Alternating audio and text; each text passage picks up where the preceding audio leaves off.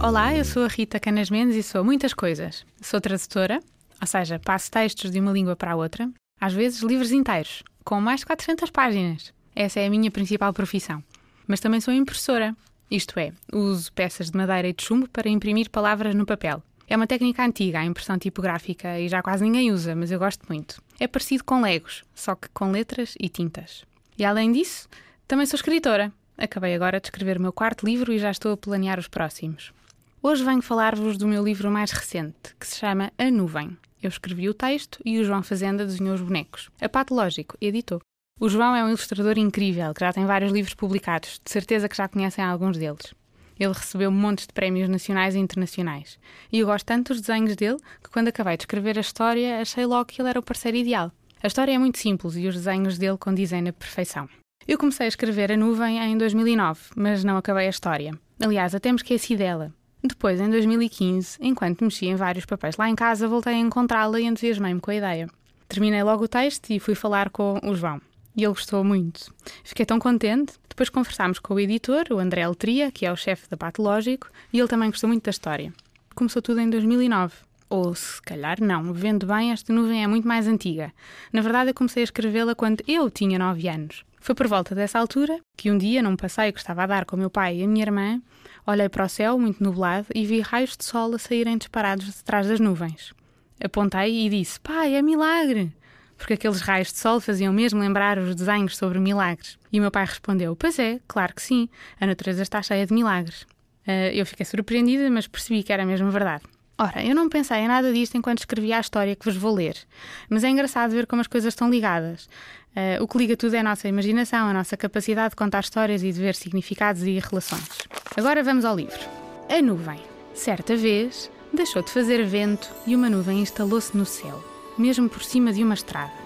Na verdade, a nuvem acompanhava a própria estrada, como se fosse um caminho de algodão por cima do de alcatrão. No livro vocês vão ver a ilustração da nuvem, muito branquinha contra um céu azul. A princípio, ninguém reparara. Os condutores iam absortos e só os meninos sentados no banco de trás notavam que a nuvem estava lá. Céu azul de um lado e do outro e a nuvem no meio, sempre por cima. Nem sequer se viam pássaros, pois sem a ajuda do vento custava-lhes voar. A nuvem parava sozinha, mais nada. Ao fim de algum tempo, os meteorologistas espantaram-se com o fenómeno. Deveria passar-se algo estranho, porque a ausência de vento não era habitual e nunca se vira uma nuvem assim. Seria efeito dos campos magnéticos? Estaria o asfalto a causar condensação? Haveria alterações no ciclo da água? Fosse o que fosse, lá estava ela. Os dias e as noites sucediam-se e a nuvem não subia nem descia, não evaporava nem chovia. Quando vocês virem o livro, vão reparar que as várias personagens que aparecem nas ilustrações estão a olhar muito espantadas para o céu. Então, as autoridades inspecionaram, as estações de televisão apareceram para dar a notícia e depois vieram especialistas disto e daquilo. Que alvoroço! Em breve, todos falavam do assunto e ninguém tinha falta de opinião. Afinal, o que seria aquela nuvem? Numa mesma família, chegava a haver cinco convicções diferentes: que a nuvem era milagrosa, que era só poluição, que era um pronúncio de catástrofes, que era uma ideia em estado puro ou uma pista de aterragens para discos voadores. Ninguém tinha provas, mas havia quem se zangasse a sério por não concordar. E nesta página do livro, uh, o João pôs aqui as, as várias pessoas a zangarem-se umas com as outras porque não concordam em relação ao que será a nuvem. Perante a nuvem imóvel, uns mediram, outros peregrinaram, uns fugiram, outros fotografaram. Com tanta agitação, até fecharam a estrada. Um dia, sem aviso e quando menos se esperava, levantou-se vento na região. As searas voltaram a ondular e as cegonhas cruzaram novamente os ares. Devagarinho, a nuvem desfez-se contra o céu azul, soprada pelo vento ameno e invisível. Todos os que se tinham sobressaltado com o prodígio tiveram de se desadmirar, desindignar, desamedrontar ou desempolgar e aceitar a realidade. Às vezes, uma nuvem é só uma nuvem. Como veem, este é quase um anti-livro infantil. Em vez de acontecer alguma coisa, o que acontece é que não acontece nada. Às vezes as coisas parecem muito complicadas, mas afinal não são. É tudo da nossa cabeça.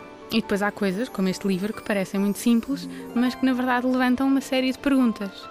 Por exemplo, As pessoas têm a tendência para ver coisas que às vezes não estão lá, não é? Nas nuvens vemos elefantes, cabeças de cão. E porquê que é assim? E quando uma coisa afinal não é como tínhamos pensado, aceitamos a verdade ou insistimos na nossa teoria?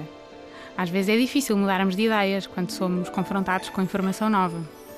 E porquê que ficamos desiludidos quando vemos que afinal estávamos enganados? Gostamos sempre de ter razão, não é? E de explicações. Gostamos muito de explicações.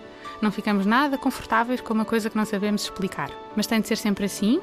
Ou podemos aprender a ficar só curiosos em vez de ansiosos?